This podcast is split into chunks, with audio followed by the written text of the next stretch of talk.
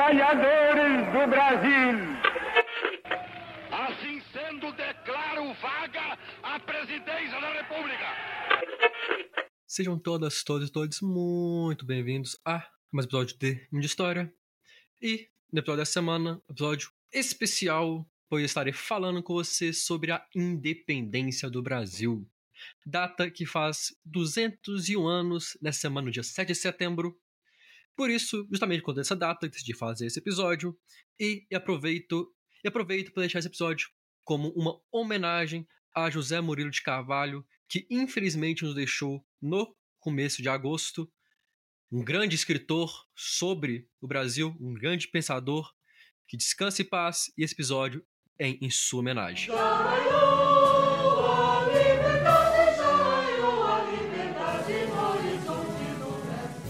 Falei tempo atrás sobre a vinda da corte ao Brasil durante as guerras napoleônicas, no episódio que eu debati se foi uma fuga, se foi uma retirada estratégica, e hoje eu vou falar do tema que está intimamente ligado a isso.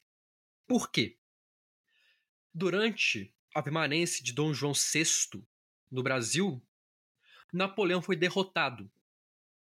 E a sua derrota foi seguida pelo Congresso de Viena, e ele determinou que os monarcas deveriam retornar ao seu país, não mais podendo ficar em colônia. Isso em 1814 e 1815. Logo, o Dom João seria obrigado a tornar a Europa.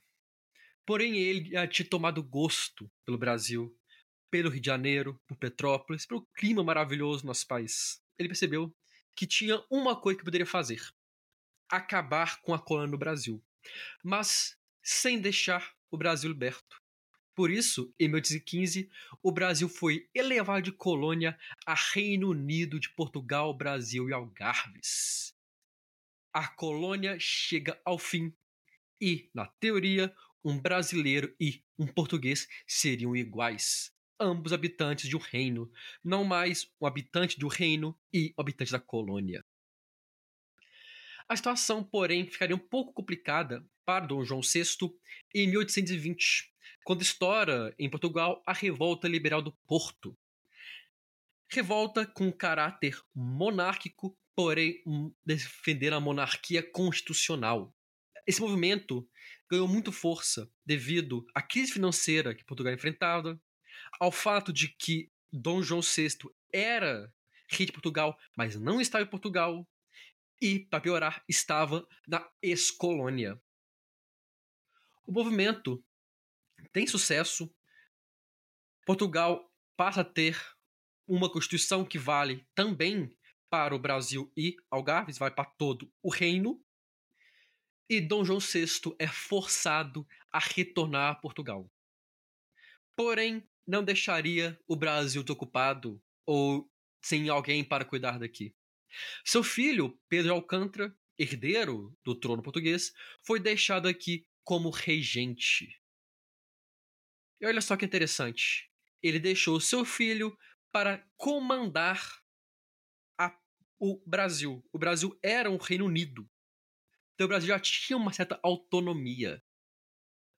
Porém, isso não era bem visto pelo, pelo movimento liberal do Porto e pelos portugueses.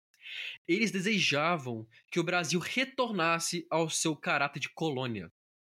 Tanto que aprovaram sem a participação de brasileiros, uma decisão política que determinou que toda província brasileira seria subordinada a Lisboa, tendo como poder uma junta provisória.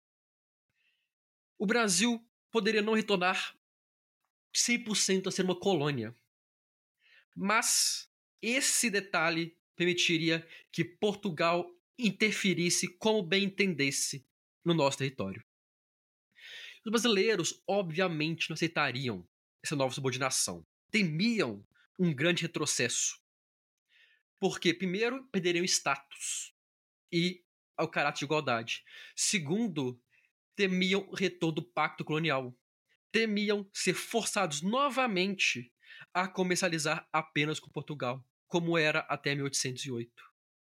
E se você era um comerciante português ou principalmente brasileiro na aqui no nosso território, no Novo Mundo, pós 1808, você estava muito mais feliz poder negociar com quem você quisesse do que preso a negociar com a coroa, com a corte lá em Portugal. Em 9 de janeiro de 1822, nós temos o Dia do Fico, quando Pedro, demonstrando sua resistência ao retorno do Portugal e sabendo que estava apoiando uma eventual independência, afirmou que não retornaria à Europa, dizendo que se para o bem de todos e felicidade da nação, estou pronto. Diga ao povo que fico. Esse momento ficou muito marcado como um dos momentos mais importantes que, que vieram antes da, independen da proclamação da independência e da guerra. Mas teve uma série de eventos que ocorreram antes e durante e depois desse evento no maravilhoso estado da Bahia.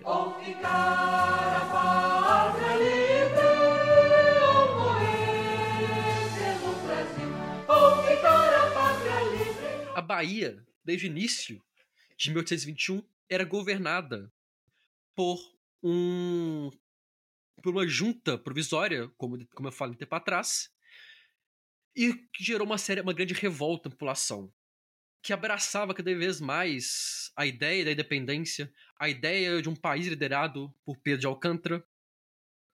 Isso é interessante, porque à medida que esse sentimento de liberdade foi crescendo, a repressão também. E culmina em 25 de junho de 1822, quando Madeira de Melo, português responsável pelas tropas da coroa, na, em, na Bahia, disparou contra a vida de Cachoeira, ao mesmo tempo que portugueses, não todos militares, abriram fogo contra brasileiros. Sangue foi derramado e, mesmo sem uma declaração formal, a independência estava em curso. Uma batalha se inicia na Bahia chamada Guerra de Independência da Bahia, que é considerada por muitos o início também da Guerra de Independência do Brasil. Falar da independência do Brasil é falar de duas figuras. A primeira, lá da Bahia, Maria Quitéria de Jesus, nascida na Bahia e uma heroína brasileira. Com o apoio de sua irmã e cunhado, vestiu o uniforme masculino e se alistou no exército, indo servir no Batalhão Voluntários do Príncipe, ou Batalhão dos Periquitos. Por que, quando foi masculino, era proibido que mulheres se visse no exército. Portanto, Maria Quitéria fingiu ser homem e lutou. Lutou bravamente com extrema habilidade, sendo constantemente elogiada por seus supervisores, mesmo após a descoberta de sua mentira. Interessante que, mesmo após ter sido descoberta, ela recebeu apoio. Foi determinado que ela recebesse o uniforme feminino e continuasse lutando. Ela lutou bravamente, sendo até mesmo condecorada por, pelo então Dom Pedro I.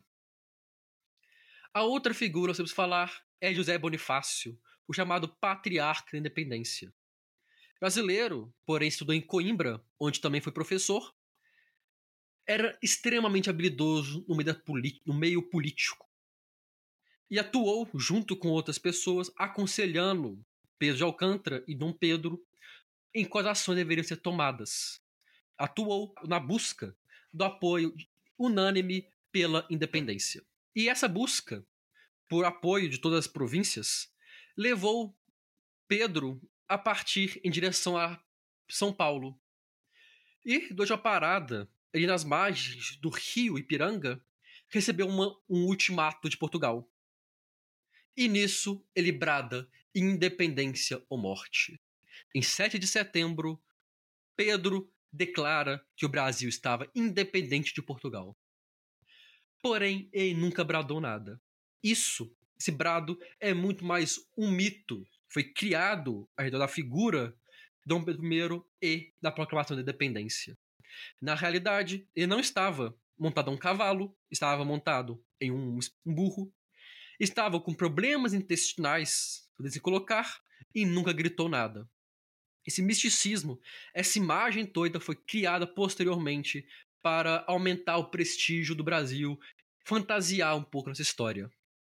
Mas o fato era que Pedro de Alcântara torna-se Dom Pedro I, o primeiro imperador do Brasil, com a missão agora de consolidar a independência por todo o território nacional. Muito se fala que a nossa independência foi comprada. E de fato, nós pagamos uma indenização a Portugal. Mas não foi apenas isso. Nossa independência não foi pacífica. Milhares de brasileiros lutaram contra milhares de portugueses por quase três anos. Se considerarmos pequenas batalhas em 1821, as batalhas na Bahia em 1822, junto com Ceará, Piauí e Maranhão. Milhares de brasileiros morreram. E eu acho uma injustiça com os mortos e feridos e todos aqueles que lutaram falar que não houve, não houve luta. É nós fazer isso é apagar essa memória.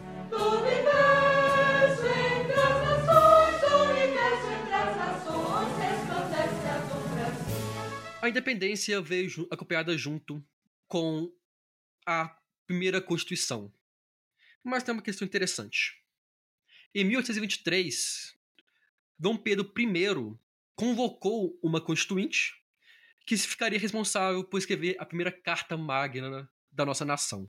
Por questões políticas e de discordância, essa, mesmo, essa mesma constituinte foi dissolvida por Dom Pedro I, que no final de 1824 outorga uma constituição. Olha só que interessante a primeira Constituição, a primeira Carta Magna, o documento que deveria ser símbolo de democracia, de justiça, foi imposta de forma autoritária pelo nosso governante. Essa é uma marca da nossa história. Como o Brasil surge como uma democracia monárquica, se é puder chamar disso, por meio de uma imposição imposição de uma Constituição que limitava o voto à elite brasileira. Pegando esse gancho, eu quero trazer para vocês alguns comentários e convidar a reflexões. Por que Dom Pedro I é considerado de independência, mas esquecemos pessoas como Maria Quitéria? Por que nós valorizamos ou escolhemos valorizar muito mais nas escolas, nos livros, o papel de Dom Pedro, um português, do que de brasileiros? E a resposta, na minha leitura, está aí. Nós herdamos uma visão historiográfica europeia. Por isso, nós tendemos a valorizar muito mais ao viés europeu do que a nossa própria, própria visão. Nós temos que mudar isso. Nós temos que valorizar, nós temos que valorizar uma mulher baiana corajosíssima que lutou. Diga de passagem, essa mulher é patrona do quadro documentar do, de oficiais do Exército do Brasil e está desde 2008 no livro de Heróis da Pátria. Mas nós preferimos valorizar um português. Fica aí a reflexão de como nós temos que valorizar mais o nosso povo e a nossa história. O Brasil ficou independente. Mas o que mudou? Nosso imperador é português. Os escravos continuaram escravizados. Nós continuamos com as mesmas bases políticas e econômicas anteriores. Um dos primeiros países a reconhecer nossa independência foi o Mali, porque nós éramos um grande consumidor de escravos. Nós, nós mudamos tanto assim da independência? Ou nós mudamos de nome, conseguimos autonomia, mas mantivemos toda a base histórica de repressão e de uma elitização do país. Retomo a ideia do Grito de Piranga, quadro de Pedamérico, que fantasia a nossa história. Nós podemos contar uma história por meio de uma mentira, ou isso descaracteriza, isso acaba com sua veracidade e com a sua importância. Dom Pedro I não foi aquele glorioso líder que proclamou independência ou morte nas margens do Rio de Piranga, uma cena heróica. Ele foi um português que assinou a independência do Brasil em uma cena pitoresca, uma cena curiosa. Então, que tal se nós parássemos de focar tanto em Dom Pedro I, que até tem sua importância na nossa história, e focássemos também nos brasileiros? Façamos quadros heróicos dos brasileiros que lutaram pelo Brasil. Esse ano, daqui a quatro dias da data de gravação, comemoraremos o aniversário de 201 anos da proclamação da nossa independência. Convidam a refletirem o que aprendemos e o que mudamos nesses dois séculos. O que precisamos mudar, o que precisamos mudar com urgência e o que esperamos para o nosso país. A independência veio e o Brasil, e o Brasil foi construído. Porém, um país para quem? Um país para a elite, um país para os brancos, um país que não era dos pobres e, principalmente, das pessoas não brancas.